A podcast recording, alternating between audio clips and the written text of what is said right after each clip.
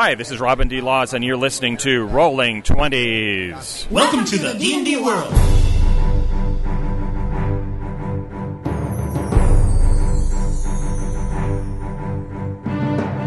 Olá, jogadores e DMs! Estamos aqui para o episódio 73 do podcast Rolando 20. Eu sou Daniel Anandi. Fala galera, aqui é o Simbiano. Oi, eu sou a Dani Tosti. E eu sou Davi Salles. E hoje nós vamos falar dos arquétipos de jogadores. A, a gente tem um post antigo do, né, do livro do Robin D. Laws, que é quem inclusive abriu esse podcast, né? Eu pedi para ele fazer uma vinhetinha quando eu estive lá na, na Gen Con. E ele escreveu esse livro chamado é, Robin's Laws of Good Game Mastering. É tipo uma das bíblias do RPG, assim, dos livros formais de RPG. E, e ele falou sobre esses arquétipos de jogadores. E para isso eu queria convidar essa bancada aqui para discutir esse tema. Então vocês já têm o Gustavo Sembiano, que vocês já conhecem, esteve aqui no último episódio. Davi Salles, que tá aí desde o começo. E hoje eu trouxe a Dani Totti para vir falar com a gente. A Dani já a, gravou. Acho que você já gravou um podcast com a gente aqui, né? Ou não? Acho que não. Acho que você nunca gravou. Você comentava lá com a gente. Ela jogou comigo, já fez outros podcasts. Se apresente aí pros nossos ouvintes que ainda não te conheço. Bom, meu primeiro podcast eu fiz o Decodificando, que era sobre direito, biologia, tecnologia. É, depois eu fiz o Grifo Nosso, que é sobre literatura. E é isso. E eu jogo. Conheci o Anand pelo, pelo Rolando 20, jogo RPG já faz um tempinho e estamos aí. Muito bem. Essa ideia dos tipos de jogadores que o, que o Robin DeLoss uh, coloca é uma das diversas que você pode fazer, né? Arquétipos como tipos de jogadores, isso é uma coisa bem antiga no, no, no, mundo do RPG, mas a gente vai tentar ver esses seis tipos que ele definiu, ver se a gente concorda com eles, ver se a gente acha que faltou alguma coisa e o que, que você pode fazer para assim fazer sua campanha orientada para esses tipos de jogadores, para garantir que todos os tipos de jogadores gostem da sua mesa. Só para ter os nomes, assim, depois as pessoas podem concordar ou discordar. A gente tem o Power Gamer, também é o Munchkin. Uh, a gente tem o Butt Kicker, que é aquele cara que só que sabe de porrada. O cara vai jogar porque ele quer matar Goblin. É esse cara. A gente tem o Tactician, o tático. É o cara que gosta das miniaturas. É o cara que adora a regra de ataque de oportunidade. A gente tem o especialista, que ele quer ser muito bom naquilo que ele faz. Geralmente rogue, assim, esses, esses, caras gostam de ser o especialista, mas não necessariamente. É o cara que naquela skill é o hacker. O especialista pode ser aquele, aquele cara que sempre joga com o mesmo personagem, né? Em todas as. meio, tipo, ele fica o especialista naquele, naquela classe, né? Pode ser também. Aí ele provavelmente pode ser misturado com outros tipos, né? Esses, esses arquétipos nunca são únicos. Mas é isso sim. Aí a gente tem o ator, que é aquele cara que tá jogando RPG pra ser ator, pra fazer o roleplay, pra falar como personagem. Para ele tem tudo a ver com o que meu personagem faria. Não importa muito o, o, o, jogo em si. Aí você tem o storyteller, que eu acho que é diferente do ator, né? Porque o storyteller é tudo sobre a história. Ele quer é, ver a história mim, andando. O storyteller é o cara que quer usar o RPG como uma narrativa compartilhada. Exato. É, Mas exatamente. eu acho que pode ser também aquele cara, tipo, que, meu, sabe a história do mundo, daí ele, ele tem aquela pegada do ator, mas ele quer desenrolar o jogo, entendeu? Porque o ator, às vezes, é aquele cara que fica mais nas, nas interações sociais, o storyteller é aquele cara que vai desenrolando na história mesmo. Exato. É, todos é, esses arquétipos têm lados que... bons e ruins que a gente vai poder ver. Eu ia falar que, pelo que eu entendo, assim, tipo, o storyteller, ele vai fazer o que é melhor pra história. Enquanto que o ator, cara, se ele tiver que prender a história para interpretar o que ele acha que o personagem dele faria, ele vai fazer isso. Exatamente. Essa é a, é a, desvantagem do ator. e a última categoria, que é um catch them assim, é um miscelânea, é o casual gamer, é o, game, o jogador casual. É aquele cara que tá lá porque tá lá, porque é o que teve no sábado de tarde. Ele não liga muito jogar RPG, mas tudo bem, gosta de estar com os amigos e tal. Vambora.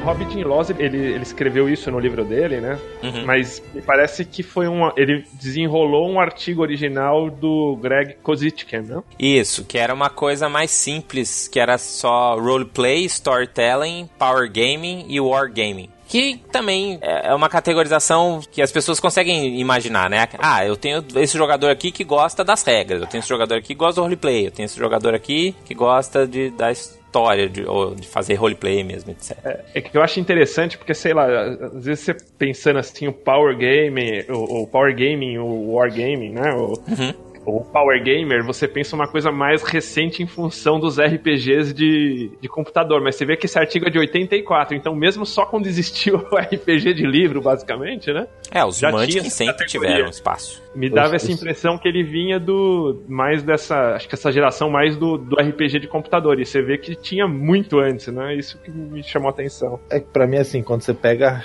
a caixa básica do D&D lá, o dragão que veio pela Grow. Tipo, cê, é um jogo feito pro Power Game. Você vai, destrói uma sala, pega o tesouro, vai pra próxima, tipo. Ou pelo. Pode, tudo bem, pode ser o Tactician e tal, mas o, a ideia é que você, tipo, passe de nível e fique mais poderoso. Tipo, não tem. É, mas não é, né? Muito... Porque mesmo na regra que você ia lendo para aprender as regras, ele já falava de roleplay. Ele já falava de. Ah, se você conversar com o guarda, as coisas que o guarda sabia, né? Tudo bem, é, não tinha muita história, né? Que estava numa dungeon meio sem motivo. Mas ele já tinha esses elementos. Mas eu acho que depende muito também do grupo, cara, porque desde quando eu comecei a jogar, que era que foi, tipo, essa caixa do AD&D que saiu pela Grow, cara, nossas histórias eram muito roleplay e muito... muita gente que era ator.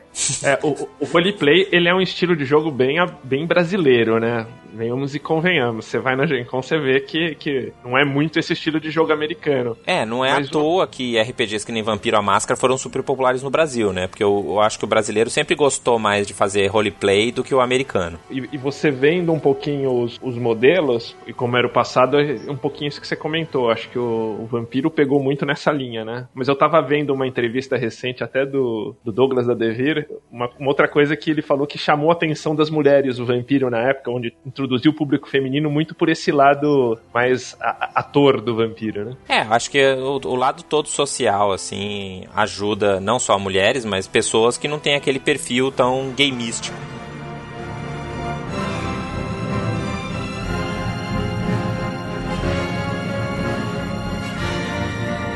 É, mas agora que a gente explicou, né, são esses, essas sete, sete categorias, eu, eu vou tentar adivinhar o que, que vocês acham que vocês são. Eu acho que o Davi acha que ele é um storyteller. Eu... Mas na verdade é um munchkin. Não, aí você vai me dizer depois o que, que você Não, mas acha eu acho que, que essa é uma boa, mas... Nandi. Acho que você, você mestrou pra todo mundo aqui já. Você eu acho que eu já mestrei pra todo mundo aqui. Ou pelo menos joguei junto com o Gustavo. Sim. Você podia dizer o que as pessoas acham que elas são e o que você acha que elas são de verdade. Eu acho que o Davi é um storyteller. É, eu, eu acho que ele acha que é um storyteller também. Eu também acho que você é um storyteller, Dani. O é, Gustavo, eu acho que ele é um butt kick, na verdade, mas com bastante influência do Tactician. O que, que você acha, Sembiano? Estou certo ou estou errado? Cara, eu me vejo mais como, como storyteller, que eu acho que aqui você jogou comigo, acho que eu joguei mais de bárbaro pra chutar a bunda mesmo. E quem vocês acham assim, que eu sou? Eu não sei. Eu, eu, por exemplo, o Davi, eu acho que ele, pelo que ele, eu nunca joguei com ele, mas pelo, pelos podcasts, enfim, eu tinha, eu via ele mais como um tactician. Um tático, é. Eu sempre é... me vi mais como ator, cara. Eu acho às vezes que eu seguro muita história, assim. O Luiz, que joga muito comigo, ele fica meio irritado às vezes com o meu estilo de jogo. Isso é verdade pensando agora no passado, é mais ator que storyteller algumas vezes. É, eu acho que quem é mestre aqui, se todo mundo aqui mestra com bastante frequência, a probabilidade de ser um jogador storyteller eu acho que é bem alta, porque eu acho que o, o storytelling é uma coisa de mestre também, né? Se você é um uhum. jogador. Tudo bem, o, o, o, tático também acho que tem bastante a ver com o mestre, ainda mais na quarta edição que você pode escolher diferentes monstros que faziam diferentes ataques. Mas o mestre nunca vai ser o casual gamer, o jogador Sim. casual. Ele nunca. Só aquele mestre sabe. obrigado, né? Aquela, ó, agora é sua é, vez de mestrar. Ó, Ele... Mas o mestre pode ser o butt kicker também, porque é aquele mestre meio que dá porrada, né? Que gosta Sim. de dar porrada. É aquele é, mestre que pode. pega vampiro a máscara, mas joga X-Men. Ou pega Vampiro a Máscara e joga lobisomem. é, esse podia ter pegado lobisomem. É o Luiz, cara. Ele é o butt kicker? E... Total, todas as coisas. É, ele, ele não tem muita paciência, por isso que eu falo que é engraçado que a gente sempre joga junto e eu Explica sou muito quem ator, que é o Luiz, então, para os ouvintes terem Luiz contexto. é meu marido, RPGista, que a gente se conheceu na RPG, uhum. jogou junto muitos anos. É, ele, ele é muito butt kicker e eu sou muito ator, eu acho. Então, é, é difícil às vezes, porque ele quer ir pra ação do jogo e eu quero ficar, sei lá, estamos na taverna lá, fico a sessão inteira segurando na taverna, se deixar. Então, dá conflitos de mesa. Mas é, é, engraçado, eu jogo com a, minha, com a minha mulher hoje e ela é butt kicker total. Ela fala, tipo, se eu peguei aqui, eu quero um Goliath e uma espada pra dar porrada. Você tá falando demais, vamos dar porrada. Bem mas é bem melhor ter um butt kicker do que ter um power gamer, por exemplo. Porque eu acho que é muito mais fácil você fazer e a gente vai entrar nisso depois, mas eu acho que é muito mais fácil você mestrar para um butt kicker do que você mestrar para um power game. Para mim, montar uma mesa de RPG é que nem formar uma banda assim também. E uma das coisas que a banda tem que decidir no começo, eu acho que a mesa de RPG também, é tipo, o que, que, que, a gente quer fazer aqui, né? É, pode, o nome também é legal. Mas tipo, porque você pode ter uma banda de, de uma banda pra, tipo, fazer sucesso e virar os novos Beatles, ou você pode ter uma bandinha de garagem que você vai lá tocar porque você se diverte tocando. E no, e no RPG, eu acho que também tem uma parada dessa, né? Tipo, como, como que você quer levar esse RPG. E só que no RPG, tipo, é difícil achar alguém que toca baixo, mas é muito mais difícil, eu acho mais difícil achar uhum. gente pra jogar RPG. Então, tipo, se eu sou um. Cara, eu, eu sou focado em, em contar história, eu sou o contador de histórias. E eu, tipo, eu poderia arrumar um grupo só de contador de histórias, mas é muito difícil como claro. um mestre de RPG. Então, a gente vai falar aqui também como que vai ser conseguir misturar tudo isso, né? Porque muitas vezes, pra você conseguir mestrar, pra você conseguir conseguir jogar o RPG que você tanto gosta, você vai ter que fazer algumas concessões, onde você vai ter que ter o butt kicker lá, que vai sair dando porrada, você vai ter que arrumar um casual gamer, porque precisou de um quarto jogador para compor a mesa, ou então porque a namorada de um não larga dele nem um, três horas. É, sempre tem aquele namorado que, não, vou, porque minha namorada tá jogando, eu vou ficar aqui. Quero jogar também. Dá um negócio aí, então... não se importa. Davi, então... mas o, o, o Anand falou que ele acha que é cada um de nós, mas você que já jogou muito com ele, o que, que você acha que ele é? Como jogador. Como jogador. Como jogador. Eu joguei a sua mesa de One Ring, o que, que você acha? Eu acho que ele é mais tático como jogador. Eu também acho. Acho que Tactician mais, mais é o meu mais, mais forte aqui. Tipo, eu, eu não me importo muito com a história. Eu, eu gosto que a história esteja andando. Eu até invento uma historinha assim, mas para mim não é o mais importante. Assim. Eu gosto de ver as regras funcionando, de ter decisões. Para mim é muito importante ter decisões. Eu faço A ou B, qual que é a melhor estratégia. Mas não porque essa é melhor e eu tô ganhando, porque esse é o Power Gamer, né? É mais só porque essas decisões é fazem com que eu me sinta sendo desafiado. E isso é, um, isso é uma coisa que eu aprendi muito com board game. Hoje eu sou tipo fanático em jogos de tabuleiro. Eu aprendi que é muito legal você sempre ter um esquema de regras para você às vezes fazer alguma coisa que é extremamente roleplay, porque o sistema de regras faz a história focar naquilo de uma forma que simplesmente a narrativa não conseguiria. E, e isso eu acho muito legal. Tipo, dando um exemplo, ah, tem, no D&D tem vários exemplos. Então você pode ter a regra de como você ter, ter o seu keep, né, o seu castelo, a sua fortaleza, uhum. e aí você pode ir melhorando ela dela, eu fiz regra de uma cidade, e, e você vai criando e você pode roubar muito de board game, que tem board game de tudo quanto é tipo, então você pode roubar muitas ideias. E, e, isso faz a pessoa se importar mais, porque tipo, ele não tá simplesmente, ah, vamos defender aqui e reconstruir a, a, fortaleza. Não, ele tá falando, putz, a gente é, reformar não sei o que na fortaleza, a gente vai ganhar mais recursos, ou a gente vai ter mais moral, e a gente pode usar nosso exército para outras coisas. Você pode tipo, ir ampliando as regras do jogo e isso fortalecer o roleplay. E uhum. não, tipo, descasar, né? E, Mas aí eu acho que isso depende muito do jogador, porque isso que você tá falando para mim é um pouco o estilo de jogar mágica. Que, por exemplo, o Luiz, que é butt kicker, ele tentou jogar, cara, ele não conseguiu, assim. É a primeira vez que eu tô jogando uma mesa que ele falou: não quero nem jogar isso aí, não curti, não dá para jogar esse sistema, é muita burocracia. Ficar jogando videogame. É, exatamente. Eu já vi isso acontecer, por exemplo, com, com um Power Gamer que mata o jogo, sabe? Tipo, que só aquela a presença do ser que ele cria é, é um, é um anti-jogo. Por exemplo, nesse caso, ele criou, era um, era um Star Wars D20, ele criou um Hut Jedi. Uma coisa assim. Eu, quando eu mestrei essa campanha que a Dani jogou, que foi a Tyrion of the Dragon, foi a última campanha que eu mestrei antes de sair do Brasil, eu mandei um formulário para os meus jogadores, né? Foi isso que o Davi falou. A gente estava montando a banda e eu queria montar uma campanha que fosse adequada para aquele grupo de jogadores. Então o que, que eu fiz? Mandei esse, esse formulário, né, que tinha lá todos os detalhes como como que eu prefiro que a campanha seja, se é uma campanha mais episódica ou, ou mais seriada ou mais sandbox, né, que não cabe muito aqui no assunto desse podcast, mas a gente pode falar um dia. E eu pedi para você medir o quanto você é cada tipo de jogador, né? Assim, e não falar assim qual você é, mas você é muito ou pouco power gamer, você é muito ou pouco butt kicker, né? E todos os jogadores então me deram aí o grau de o quanto eles se sentiam ah, associados a, a, esses, a esses arquétipos. E eu também pedi ah, para eles escolherem assim, o que, que vocês para vocês o que, que, é importante, né, ter numa sessão de jogo? O que, que é o, o, o, que você gosta mais? São combates rápidos ou combates complexos? É negociação com os NPCs? É exploração? É viagem? É armadilhas? É piada? É momentos dramáticos? É plot twist? É charadas? Né? E, e, coisas do tipo assim. E aí Agora eles tá responderam, tá e aí é interessante, porque, por exemplo, no, no das uma, duas, três, quatro, cinco, seis, sete, oito. Eu tive oito respostas, né? De oito pessoas que jogaram ao longo. Não todas essas começaram, mas ao longo da, da campanha. Então, quase ninguém era casual gamer, por exemplo nessa altura da vida, acho que é difícil, assim, aparecer muitos casual gamers e é difícil as pessoas se entenderem como casual gamers. Mas, Mas se ele não respondeu, eu... automaticamente já era um casual gamer, né? Exato, exato. Você já tá respondendo um formulário sobre arquétipos de jogadores, esse cara não é casual gamer. Mas aí eu consegui ter uma ideia de como que era esse grupo né? Eu vi que, por exemplo, bastante pessoas eram storytellers, assim, né? Foi poucas pessoas que falaram que era só raramente que gostava de ser storyteller. Então eu sabia que pra, eu tinha que bolar histórias específicas para os jogadores, por exemplo. Agora, ator, era, foram só uma ou duas pessoas que ficavam super confortáveis com essa com essa situação. Então eu falei, ok, então preciso criar algumas situações para esses jogadores, mas eu não preciso pensar nisso toda a sessão, ou que seja frequente né, pra, praticamente toda a sessão. E por aí vai. E eu fui fazendo. Eu acho que essa é uma, uma técnica que né, as pessoas podem usar, né? Lógico, não precisa ser assim com formulário online, nada disso, mas você perguntar mesmo para as pessoas e ter essa discussão antes de começar a campanha vai ajudar a você customizar a sua campanha melhor para um pro tipo de jogador que você tem. O que você falou, eu acho uma coisa bem interessante, né? Que a, gente está falando de arquétipos, mas o que você fez eu acho que foi bem bacana porque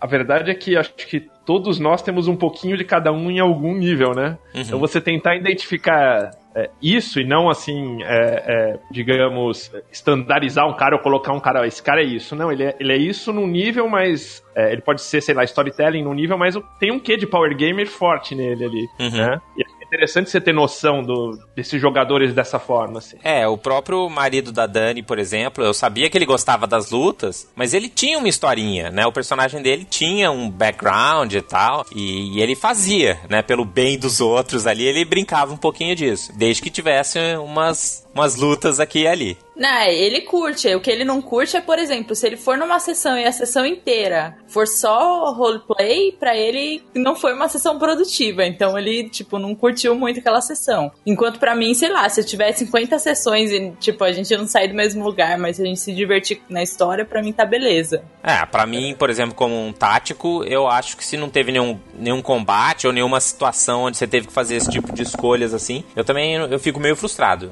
Uma sessão até tudo bem, mas na terceira terceira sessão, a gente tá só né, fazendo coisas de ator e de storytelling e, e mesmo só butt kicking, assim. Se a gente tem só luta, luta, luta, luta, mas é umas lutas meio. Ah, rola o dado aí, tirou crítico aí, mas não, não tem decisão sim, assim. Sim. Eu, eu fico é, meio frustrado como jogador também. Eu acho muito legal ter o roleplay assim, mas ele não ser muito à toa também. Nas últimas sessões, eu, eu mestro uma, uma campanha de Warhammer a gente já jogou, sei lá, umas oito sessões, a gente tá jogando aí, bem legal. E tem, teve, acho que as últimas quatro sessões que praticamente, assim, tiveram pequenos combates, assim, mas bem pequenos, bem rápidos, mas o grosso dela foi simplesmente roleplay, mas não um roleplay meio jogado. É tipo, ah, os personagens estão, tipo, nessa cidade, ela tá, ela é uma cidade-estado, mas o Império tá querendo colocar um novo Lorde, então eles podem ganhar influência com os diferentes casos, fazendo diferentes coisas, então, tipo... É um roleplay, é roleplay. que anda a história e ao mesmo Exatamente. tempo tem uma tática. Aí eu acho que é uma coisa do mestre, isso que eu ia falar, assim. Eu, por exemplo, eu acho que eu tenho um perfil bem de ator e se, se eu tiver um mestre que incentiva isso muito, eu, eu sou uma das pessoas que talvez trunca a história no roleplay. Mas dependendo do mestre, se for um mestre que continua a história rolando, eu também vou bem pro lado de storyteller. Tipo,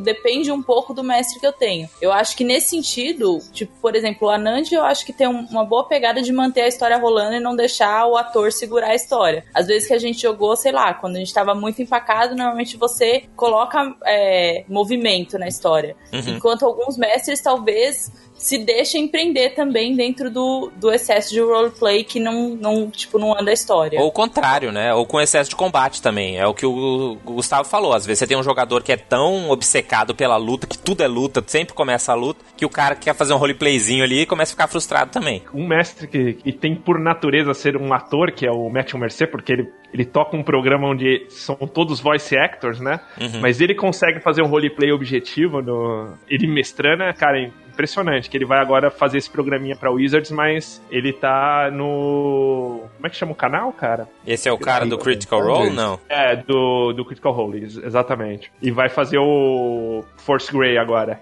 Uhum. É, é muito louco ver esses caras jogando, né? Porque são todos atores. Mas Tem, você tem vê que mesmo entre eles especial. tem lá os butt kickers e power gamers também. Tem. Mas você vê que a história não empaca, porque o natural de todos os atores jogando, acho que nem a Dani comentou, é tipo, imagina, cara, a coisa não né? Os caras gostam disso, mas você vê que, eles, que ele, como mestre, ele é bem objetivo e vai. Ele faz o roleplay, mas vai pontuando e a história vai seguindo. né?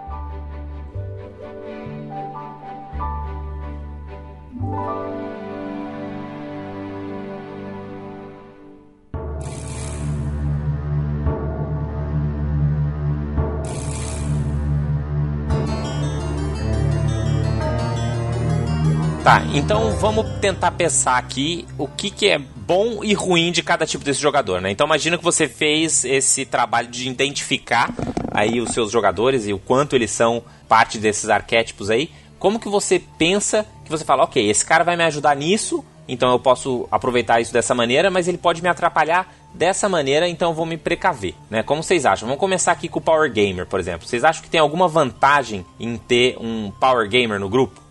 Um Mantic? Eu acho. O Qual a Power vantagem? Gamer ele vai ajudar bastante, tipo, naquela fase pré- pré-jogo construção de personagem, porque o cara ele vai saber é, é, ensinar os outros a fazer a coisa certa, né? Ou seja, tipo, o modelo Não é que uma ele coisa acha certa, certo, coisa mais otimizada. Otimizada, perdão, você tem toda. Mas, mas eu acho que isso é bem verdade, assim, não necessariamente só mais otimizada, mas algo que vai fazer também é, os outros jogadores se sentirem úteis. Uhum. Principalmente o casual gamer, que não leu nada porcaria nenhuma, tá ali o, o Power Gamer ele dá uma acelerada nessa fase de construção do personagem aí. Pra mim, o o melhor do Power Gamer é porque aqui, como mestres, eu acho que vocês vão concordar, é que a gente tem muito jogador que não sabe a porcaria das regras. E o Power Gamer é o cara que manja mais do que o mestre, entendeu? Exato. Putz, agora é, é quanto? Aí o cara, ah, é tanto. Ah, beleza. Ah, é- o cover, que- como é que funciona mesmo? O Power Gamer vai saber. A gente Então, tem, né, Davi, na Gamer- nossa campanha atual, um cara que é Power Gamer lá, o, o Thiago. E no começo eu ficava meio assim, quando ele ficava falando as regras, agora eu nem ligo mais. Agora, se tem alguma dúvida de regra, eu pergunto pra ele, ele sabe, resolve, vamos pra frente. Então, mas sabe o que eu ia falar? O que eu acho do Power Gamer é a primeira coisa que a gente falou foi tipo, ah, ele vai ser bom pra ajudar as outras pessoas. É justamente o perfil dele não ser só Power Gamer, mas ele ser alguém que contribui pra toda a mesa e não só pra ele.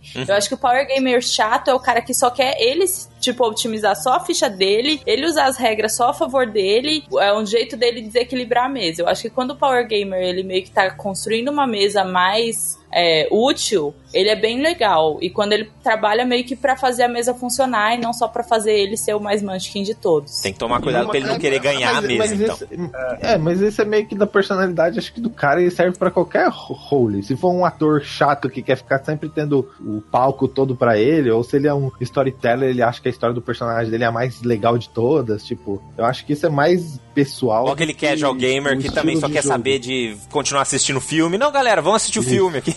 Ou fazendo a vigésima referência a memes da internet do momento. assim. Exato. Mas o, o Power Gamer, eu- eu acho que ele traz uma outra coisa bacana, é que ele dá uma desafiada no mestre. Então, você, o tipo, o mestre vai mais preparado porque ele sabe que tem aquele cara lá. Ele, ele vai te, te- meio te dar uma desafiada ali. Então, você vai mais, mais preparado, você vai um pouco mais ciente das regras e isso às vezes faz o jogo rolar mais rápido também, né? É, eu acho que pra você lidar com o Power Gamer, você tem que primeiro conversar com ele antes, de repente, se for necessário, e explicar, ó, eu fico feliz que você me ajuda com as regras pra gente andar com o jogo mais rápido, mas de vez em quando eu posso tomar decisões que vão sair um pouco das regras, e nesse momento eu posso te dar um toque, faço aqui um sinalzinho pra você, e aí, cara, compra isso comigo, relaxa, que isso é pro bem da história. Beleza? Por outro lado, uma maneira de você fazer com que ele não te atrapalhe muito também é fazer isso que a Dani falou, né? Ó, tem como você ajudar esse casual gamer aqui, ou esse method actor aqui que quer fazer isso, mas ele não sabe como, né? Botar ele pra ajudar os outros, eu acho que é a melhor maneira de manter ele desafiado como Power Gamer. Então, uma coisa que eu ia falar dessa parte de, do mestre e tal é eu, como uma mestre meio meia-boca, sem experiência, que não curte muito mestrar, também acho que pode ser um pouco intimidador. Tipo, um dos motivos que eu não curto mestrar para jogadores muito experientes,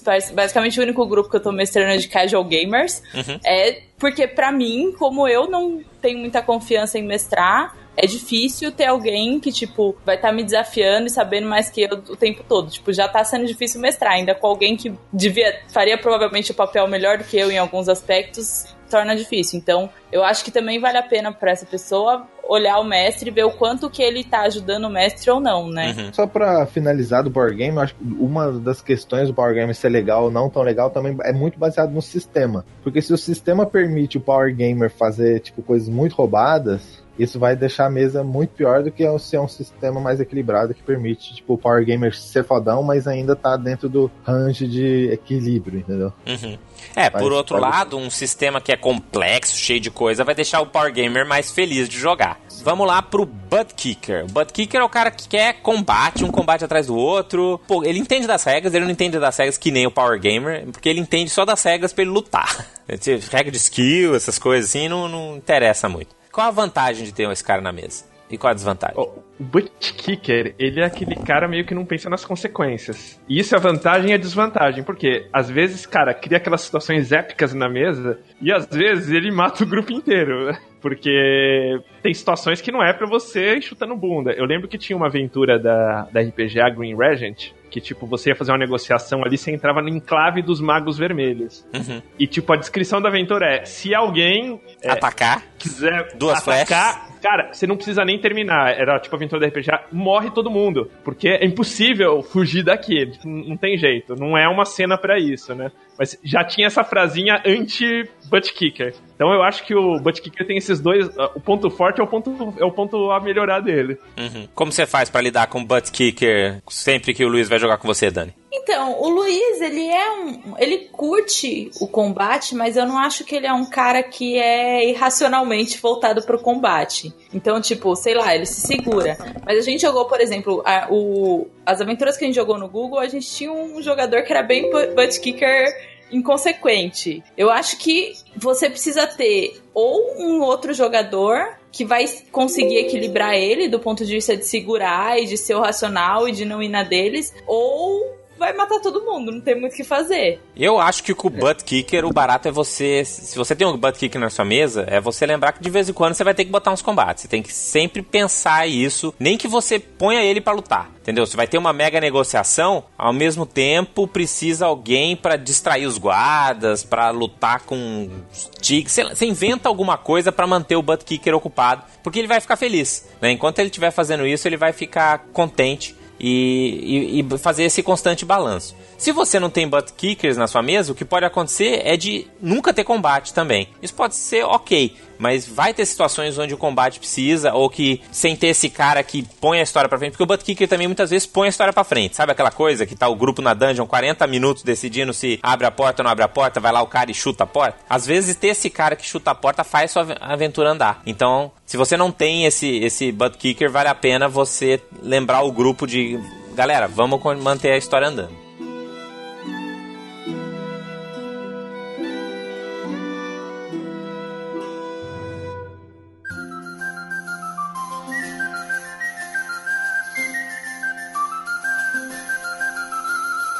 E o tático? Vocês já tiveram algum tático na mesa? Eu, como um tático, acho que o importante é ter opções. Sempre ter opções. O que vocês acham? É, eu já tive um tático hard, assim, que era bem chato, porque ele começava a querer mandar na ação do, do outro personagem. Tem muito jogador que se sente um pouco incomodado com isso. Ah, então, tipo eu assim, chegou a sua vez. Tipo jogador, é o pior. Daí o cara fala assim, ó, usa esse, esse, esse, aquele poder. então, é, eu acho que esse é o lado negativo do tático. O lado positivo é que se o cara for moderado, ele otimiza o grupo, mas o chato é quando isso ultrapassa a história. Agora, se tá dentro meio do contexto ali da história, faz, faz todo sentido. Acho que não tenho muitos pensamentos sobre o tático. Acho que, em geral, eu, essa ideia de controlar outra pessoa é, é onde pode ser chato mesmo, mas A maioria da a minha experiência com táticos é que normalmente tem um casual gamer que eles conseguem controlar, ou alguém que é um ator que não tá nem aí pra tática, que eles conseguem falar tudo bem. Então eu te ajudo aqui com a parte. Joga com o meu personagem tática nesse combate enquanto eu vou ali tomar um goró. É, exatamente. Então, eu acho que o problema do tático é se talvez. Não sei se tiver muito tático na mesa, se eles tiverem divergências, pode criar um conflito. Mas normalmente o tático acho que encontra. Porque ele é tático, ele encontra quem ele vai conseguir controlar também. Só pra, tipo, também ah, separando aí o, pow, o Power Gamer, né? O cara do poder e do, e do tático. Assim, o tático, eu acho ele muito legal na mesa como jogador, porque o tático me lembra, como mestre, que, tipo, eu tenho que dar decisões relevantes pro grupo. Eu tenho que Exato. dar opções pra eles contarem a história. Então, tipo, na minha mesa de Warhammer chegando, voltando na mesma aventura, inclusive, que tem as três famílias e cada família tem um, um estilo, né? E eles podem se aliar diferentes. Eles estavam, putz, mas a gente pode se aliar a essa, essa daqui ela já conhece, a gente já trabalhou pra eles, a gente já tem um pouco mais de reputação com eles, mas essa daqui tem, tem bastante a ver com o meu personagem. Essa daqui, tipo, tem mais poder militar, que é o que a gente vai precisar no futuro da campanha. Tipo, isso é muito legal. E eles ficaram discutindo, debatendo a tática, tipo, de roleplay, né? De como Uhum. levar a história adiante, nada de combate. E essa questão do tático me lembra sempre a dar, dar opções para os personagens. Era isso para que, eu- isso jogadores, que eu né? ia trazer mesmo, que o tático não tem a ver necessariamente sobre combate, tem a ver sobre opções. Né? Você vai querer ajudar os Beholders ou os Aboleth dessa dungeon. Nenhuma opção é correta ou boa, mas o grupo precisa tomar uma decisão. Né? Você botar essas, esses desafios lógicos ou, ou- ou simplesmente você pesar prós e contras é o que vai deixar um tático felizão. Mas isso eu acho que também é o caso pro ator, né? Porque o ator, na verdade, não importa se a decisão é boa ou ruim, desde que você continue representando o seu personagem, fazendo a voz, fazendo o estilo, ficando dentro do drama, né? Mas a opção em si, tanto faz, é, desde que ela te leve a isso. Pro tático, não. O que importa é a decisão, né? E não se eu vou fazer o roleplay com os beholders ou... Tá. Vamos pra frente. A gente tem o especialista, aquele cara que joga sempre com aquele arqueiro. o negócio dele é acertar flechas. O que, que a gente faz com esse cara? Eu tenho um quê de especialista jogando. Eu gosto muito de jogar com um clérigo da morte. Entendi. E- Porque é meio Munchkin também, fala aí. Não, não é, cara, porque eu acho, tipo, eu acho o conceito divertido. E, e daí, tipo, você fica. Você vai pegando aqueles ah, uns poderes diferentes. E é bem o, o, o que diz o artigo. Você, você quer do mestre é tipo que, meu, que pinte uma hora que você possa usar aquela coisa extrema. Mesmo que não tenha um efeito de vencer ou de perder, mas que, tipo, que você mostre o domínio daquele, daquele poderzinho específico. Assim, acho que isso é o, é o, é o especialista. A gente tinha uma amiga que só jogava de elfo, com o mesmo nome. Você é bem espe- especialista. É, e o especialista geralmente é aquele cara que gosta daquele personagem, seja o MacGyver ou seja o Aragorn, e ele, tipo, ele quer fazer aquele personagem em todo o universo. basicamente. Isso não eu é uma é um desvantagem, na verdade, de né? lidar. Esse é o cara mais fácil de você deixar feliz. É só você botar umas coisas élficas ou MacGyverescas ou que seja de vez em quando e o cara tá felizão. Isso, e, vo- e vo- e como você já sabe exatamente o que ele quer, como mestre é muito fácil preparar isso, né? Uhum. Eu, eu, eu acho tranquilo também. Eu- um dos mais, acho fáceis de mestrar, acho que é o especialista. Então vamos pro ator. A Dani falou um pouco das desvantagens, né? Que o ator pode dominar um pouco ah, o andamento da mesa. Tem mais alguma coisa? Eu acho que o, o ator ele torna os jogos marcantes, né? Eu lembro da descrição do, dos livros da Margaret, Margaret Weiss, Uhum. ela falando sobre o cara que fez o Rei Strimagé. E ele fazia como era descrito nos livros, com a voz assim meio sim- simbilante, né? Os olhares e tal. E eu acho que você traz uma verossimilhança pro jogo bacana, assim, o ator, moderado. É, eu acho que o, que o ator também pode trazer outras coisas, porque depende muito do personagem dele, ele pode ser ao mesmo tempo um ator e um butt kicker, porque se ele tiver, se for o ator fazendo um bárbaro, ele vai ser o butt kicker e o ator ao mesmo tempo. Se ele for um ator fazendo um- uma pessoa muito inteligente e, e tal, talvez ele vai ser o cara que é o tático. Então eu acho que a- uma das vantagens do ator é que dentro do personagem dele, ele vai tentar trazer aquela parte e ele vai colaborar para coisas específicas dentro da história. No Critical Role tem o cara que faz o Goliath, que é bem nesse, nesse, nesse nível aí. O cara interpreta muito legal e é um butt kicker também, né? Beleza. Eu acho que se você tem um ator na sua mesa, você sempre tem que pensar nesse cara também. Você não pode esquecer ele. Esse cara que sentar numa mesa de jogo e só tiver combate do começo ao fim, ele vai sair meio frustrado com aquela sessão de jogo. Então, sempre que você está planejando a sua sessão, pensa onde que vai ser a situação onde o ator vai poder exercitar o que ele gosta de fazer. Né? Eu acho que esse que é o, é o ponto para esse tipo de jogador. A maior dificuldade, eu acho, como mestre, é porque enquanto nos outros papéis, geralmente você tá ali dentro do combate, que tem o tático, onde ele se diverte muito, ou mesmo o chutador de portas e o, e o Power Gamer, o, o ator ele tem a dificuldade de poder curtir mais o roleplay. O roleplay não é por turno. Então ele pode ficar ali 10 minutos fazendo roleplay e tipo não vai passando para os próximos jogadores, a, né, para eles jogarem também acabam virando telespectadores. É, e, então isso pode atrapalhar um pouco, tem que lidar isso de alguma forma. Eu acho que o parte legal é que o ator ele dá ele, ele dá uma personalidade para a campanha, né?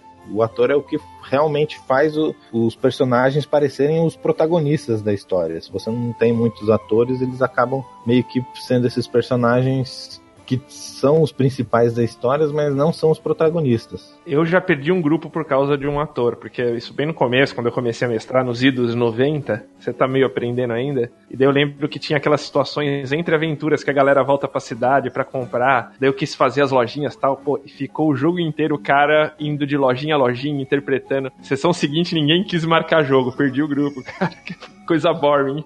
Muito bem. E o Storyteller? A gente. Acho que Storyteller também é, um, é meio que um RPG. Ah, um RPGista genérico, assim, ou o que, que vocês acham que é importante para esse cara? Adoro ser o storyteller.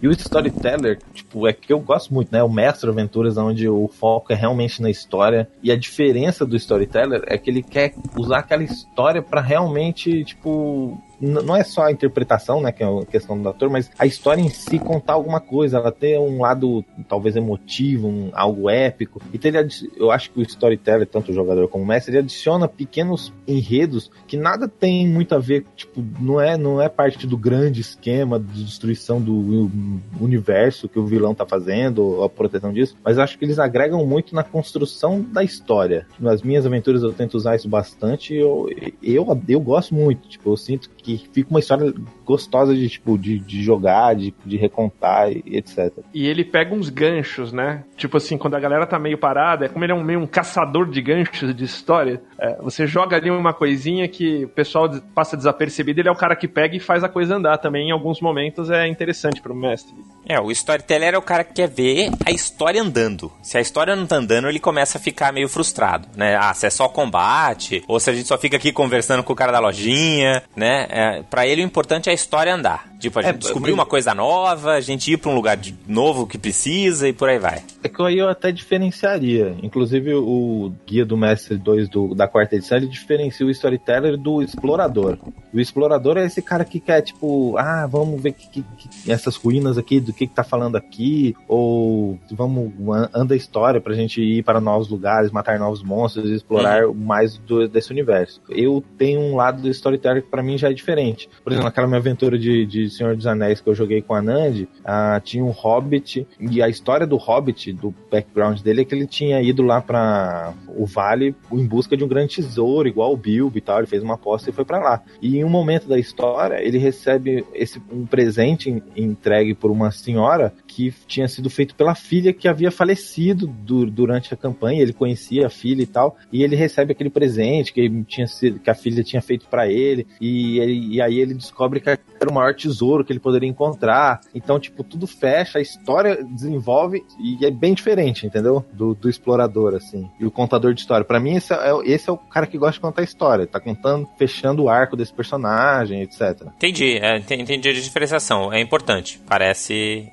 interessante dividir isso. Eu acho que para uma mesa ficar boa, todo mundo tem que ter pelo menos um pouco de storyteller, né, cara? Eu não consigo imaginar muito é, uma mesa, sei lá, que ninguém tem nem um pouquinho de storyteller. Eu acho que isso é uma coisa que, talvez para mim, eu não consigo pensar em um personagem que seja só story, um, um, jogador que seja só storyteller. Eu acho que a maioria das pessoas tem níveis diferentes, assim. Ficam mais legais as histórias quanto mais as pessoas têm de storyteller. Mas eu fico, tipo, que a gente tá, é o que a gente tava falando um pouco do, sei lá, do Luiz ser um, um, um, cara que gosta muito de combate, mas ele gosta da história. Então eu acho que existe um nível de storyteller que todo mundo precisa ter para ser um RPG e não só um videogame de papel. É, ninguém é nada de storyteller vai jogar um board game que todo mundo vai ficar mais feliz. Ou GURPS. Shots been fired. Uh.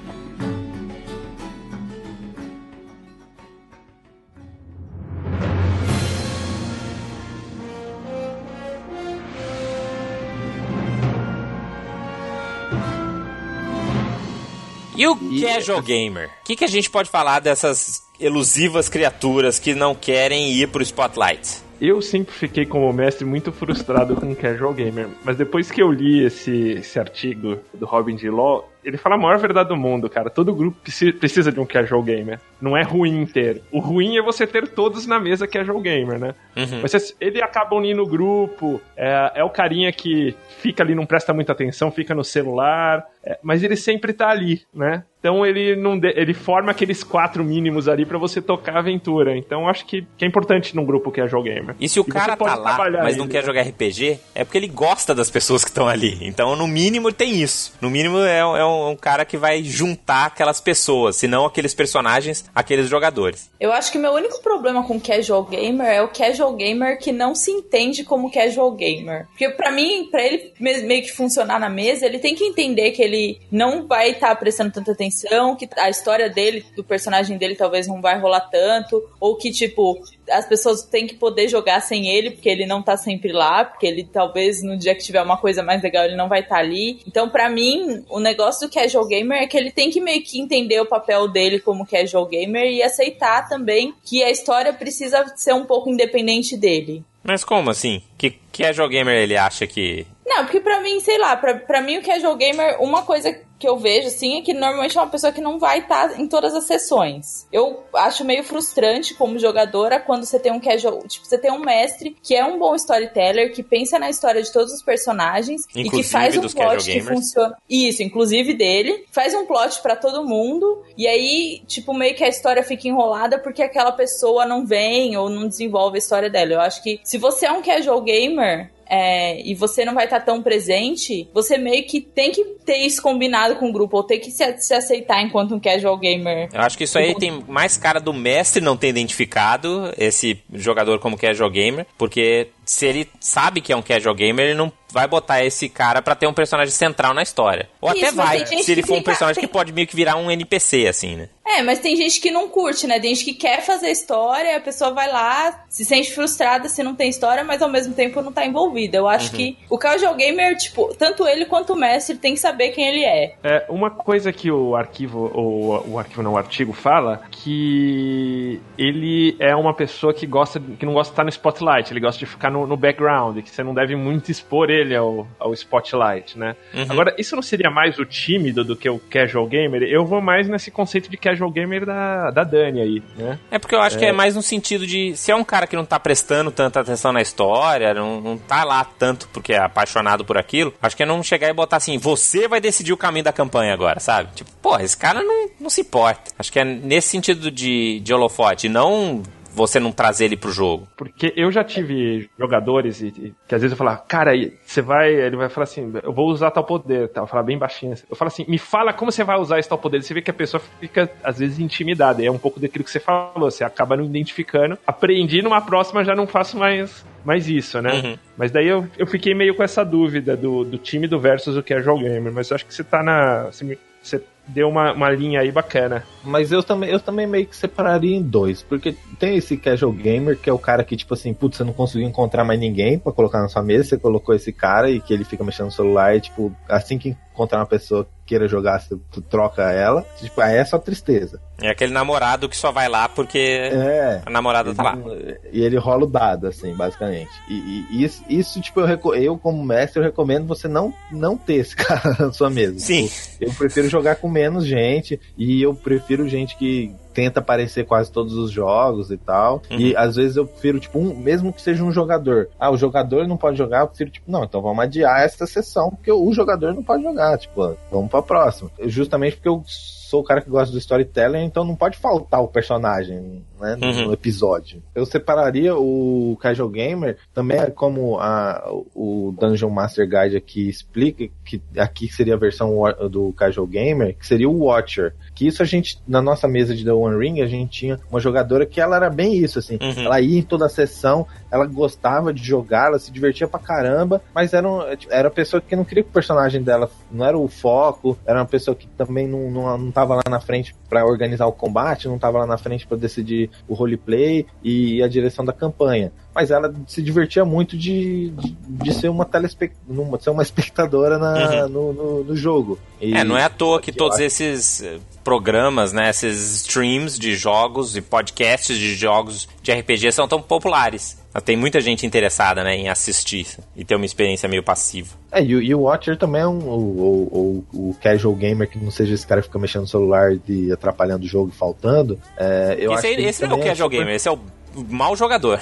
Isso. Mas é, eu acho que ele é um jogador que também é muito bom pro mestre, porque, tipo, ele tá lá, ele facilita o jogo, tem mais gente, né? É sempre é. difícil é. arrumar um jogador de RPG. Porque e... a, às vezes Mas é esse... melhor você ter esse cara do que, tipo, ficar comandando NPC, que isso eu acho ó também, tipo, NPC para ajudar o grupo, cara, putz. Esse cara que é o casual gamer meio quieto assim. Existe esse cara nos grupos de jogadores mais experientes ou essa pessoa normalmente é o jogador mais novo? Porque pensando aqui, as pessoas que eu identifico com esse perfil normalmente são as pessoas que estão jogando, sei lá, pela primeira vez ou com pessoas novas que elas não têm muita liberdade e tal. Meio talvez a pessoa fique meio quieta. Mas eu não conheço muitos jogadores que jogam há muito tempo e, e são meio que, sei lá, querem ficar de background. Ah, eu conheço assim. gente que joga quase 30 anos e é bem casual até hoje. É, a, a, pessoa que jogava na nossa mesa, que era bem, bem casual também, ela jogava fazia bastante tempo, assim.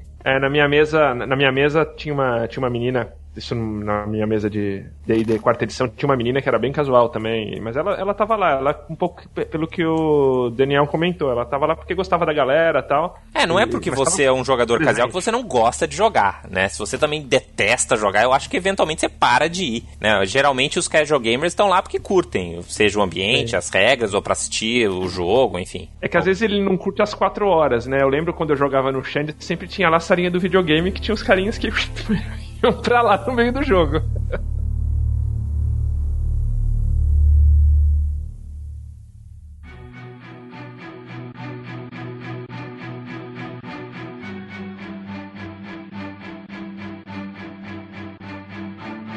Muito bem, então a gente falou bastante sobre os arquétipos dos jogadores. Eu acho que vale a pena a gente entrar aí nas nossas considerações finais pra gente ir encerrando aqui. Então vamos começar com você, Gustavo. Acho que deveriam ter mais storytellings no mundo. Essa é minha consideração. o RPG seria melhor seria melhor. E você, Davi? Eu já é... vi que uma das suas recomendações aí é Dungeon Master 2 da quarta edição. É, tipo, é, é, um, é uma. Ele, ele é bem legal, o 2, inclusive. É, é bem legal, eu também recomendo campanha, a leitura. Ele explica sobre os diferentes tipos de, de jogadores. É, é bem bom para quem quer mestrar mesmo e não para quem quer saber fazer armadilha e monstro. Uhum. Mas é isso, tipo, e também como mestre, assim, se, se você morar na cidade grande, que tenha bastante opções de jogadores, tenta filtrar ou fazer duas mesas e onde você possa focar também no estilo de jogo que você gosta, porque também não adianta nada você ser um mestre storyteller ficar mestrando só pra cara power gamer, chutador de porta, que você vai ficar meio frustrado como mestre. Isso claro. vai deixar tudo, todo jogo triste, assim, você não vai ser legal. Boa é, dica, escolha aí direito o seu grupo. Eu lembrei de duas aqui que são duas indicações de filmes, que é o The Gamers, que tem acho que bem esses arquétipos aí, né? Uhum. E tem um que é um filme meio, meio, meio estranho, que é o, saiu é, é até com Tyrion Lannister lá, com, que é o Night of the Bad Sun. Não sei se vocês já viram esse filme. Não. Que é de um LARP, né? Mas aparece bem esses, esses arquétipos também dos jogadores. É interessante. É, e você, Dani? Eu acho que, que os grupos precisam de um pouco de equilíbrio, assim. Eu acho que é legal ter um jogador que não é 100% nada disso e que é um pouquinho de todas essas coisas. Normalmente, se você sabe que você é um tipo de jogador, por exemplo, eu sei que eu sou storyteller, mas eu posso virar um pouco ator too much em alguns momentos, assim. Você tem que ter um pouco de consciência de, do tipo de jogador que você é para você saber quando você tá atrapalhando um pouco a mesa e quando você tem que deixar também os outros tipos de jogadores brilhar. Então, tipo, se você é um cara que, sei lá, só quer combate o tempo todo, entende que de vez em quando tem uma dungeon que você tem que deixar o especialista resolver, ou que você tem que deixar o, o ator resolver e saber meio que encontrar o seu espaço na história e misturar as coisas que você gosta para tentar ser um jogador um pouco mais dinâmico, não necessariamente só uma coisa o tempo todo. Eu só queria então deixar, eu comecei a, abrindo aqui, explicando, né, que eu fiz aquele form para as pessoas falarem como que ia ser o grupo e tal. E uma outra coisa que eu fazia era deixar, no final de cada sessão eu pedia feedback. Né? Eu mandava um e-mail também com formulário para as pessoas dizerem o que, que elas gostaram mais da aventura, o que, que podia melhorar, qual nota eles davam para a sessão, até para eu saber onde que a sessão foi mais legal e tentar repetir as coisas que aconteceram ali. E uma das coisas que eu perguntava era quem você acha que foi o melhor jogador. Enfim, por qualquer critério que você utilize, quem você acha que foi o melhor jogador ali da partida. E é interessante que ao longo de, acho que eu tenho uns 20 feedbacks diferentes aqui que os meus jogadores mandaram para mim, eu vejo todos os tipos de arquétipos aqui. Eu vejo arquétipos de players por exemplo, a Dani foi votada algumas vezes, sendo mais ator, a, ou atriz, né? O, o Luiz, sendo mais butt kicker, também foi votado algumas vezes, né? O Daniel que jogava com a gente, que eu acho que ele é mais tactician, assim, também, e um pouco mais storyteller. Então, esse mix varia, né? Cada sessão deu para cada um brilhar um pouquinho, né? Eu, eu ficaria preocupado se o mesmo jogador brilhasse sempre toda a sessão, né? Então, tendo essa alternância aí, eu acho que tá sendo um, um sucesso o seu grupo de RPG. Então, pense nesses diversos arquétipos, veja como é que você vai utilizar eles na sua, na sua mesa para ter um RPG mais feliz, mais gostoso. Acho que esse que é o, objetivo no fim. Ó, Beleza? Se você puder, você puder compartilhar a sua ficha de feedback, eu já vou usar aqui. Vou colocar, vou colocar os dois formulários aí no, no, no post. você também quiser colocar link aí dos, dos livros que vocês uh, sugeriram, aí eu ponho tudo lá no, no, no post do podcast. É, então, podemos se despedir aqui. Fiquem à vontade para se despedirem. Bom, galera, até a próxima e acompanha aí os, os, os artigos Lando 20. Falou, galera. Até a próxima. Valeu, galera. É, complementando aí Gustavo, tá saindo muita coisa no, no blog escrito, vários artigos bem legais e saindo como acho que nunca saiu antes. Então, se você quer ler um pouquinho, pode ir lá no blog que vai ter muita coisa para você ler. Isso aí. Obrigado, Valeu, gente. Até a próxima, até o próximo episódio e rola em 20. Dungeons and Dragons.